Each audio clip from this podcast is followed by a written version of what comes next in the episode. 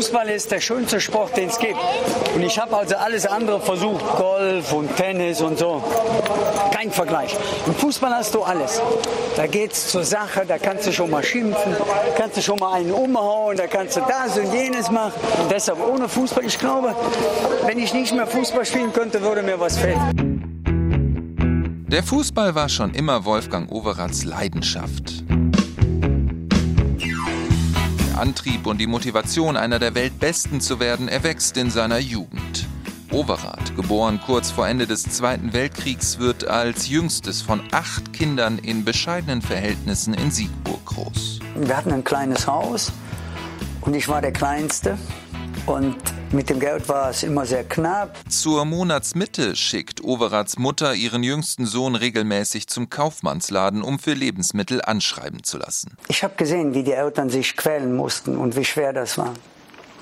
Und obwohl ich sie so geliebt habe und alles für sie getan hätte, habe ich gesehen, dass das mir im Leben nicht passieren sollte. Und daher kam die Einstellung, dass ich gesagt habe, du musst so viel Geld verdienen, dass du in deinem Leben nie mehr später von irgendeinem abhängig bist. Overath schmeißt vorzeitig die Schule, wird Fußballprofi beim ersten FC Köln und steht finanziell schnell auf eigenen Füßen. Ich habe das Glück gehabt in meinem Leben, dass ich mit dem Startkapital des Fußballs sehr viel angefangen habe und das Geld überall sehr gut angelegt habe. Auf dem Platz ist Overath unvergleichlich. Ein Spielmacher mit der legendären 10 auf dem Rücken. Einer, der sich nicht zu schade ist, dahin zu gehen, wo es weh tut. Gleichzeitig ein eleganter Akteur mit brillantem Spielverständnis und starker Technik. Er hat die Grazie einer prima Ballerina, die Intelligenz eines Einstein und die fußballerischen Qualitäten eines Nehmen wir den größten Superlativ, eben eines Overath. Schreibt ein brasilianischer Journalist in den 70er Jahren. Overath ist zu dieser Zeit eine der prägenden Figuren des Weltfußballs. Er macht bei den Weltmeisterschaften 1966, 70 und 74 als einziger Deutscher alle Spiele fürs DFB-Team. Mexiko, das war meine beste. Da habe ich, glaube ich, auch sehr gut gespielt. Der Hönes treibt den Ball unnachahmlich in seiner Art über 30, 40 Meter, spielt den einen in den Strafraum Müller. Müller ohne Nachschuss, Overath und Tor! Ich war Zweiter und Dritter.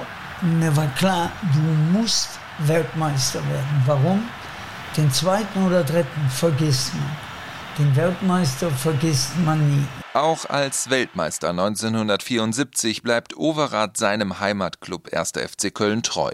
In über 400 Bundesligaspielen in 14 Jahren trägt Overath ausschließlich das Kölner Trikot. Ich bin aus dieser Region und meine Frau hat immer wieder gedrängt, wenn es auch Angebote gab, dass sie lieber hier mit den Kindern bleiben möchte. Ich bin hier geboren und fühle mich hier wohl und das ist halt meine Welt hier gewesen. Und so lebt Wolfgang Overath bis heute in seiner Heimat Siegburg, wie er sich es erträumt hat, finanziell unabhängig und glücklich.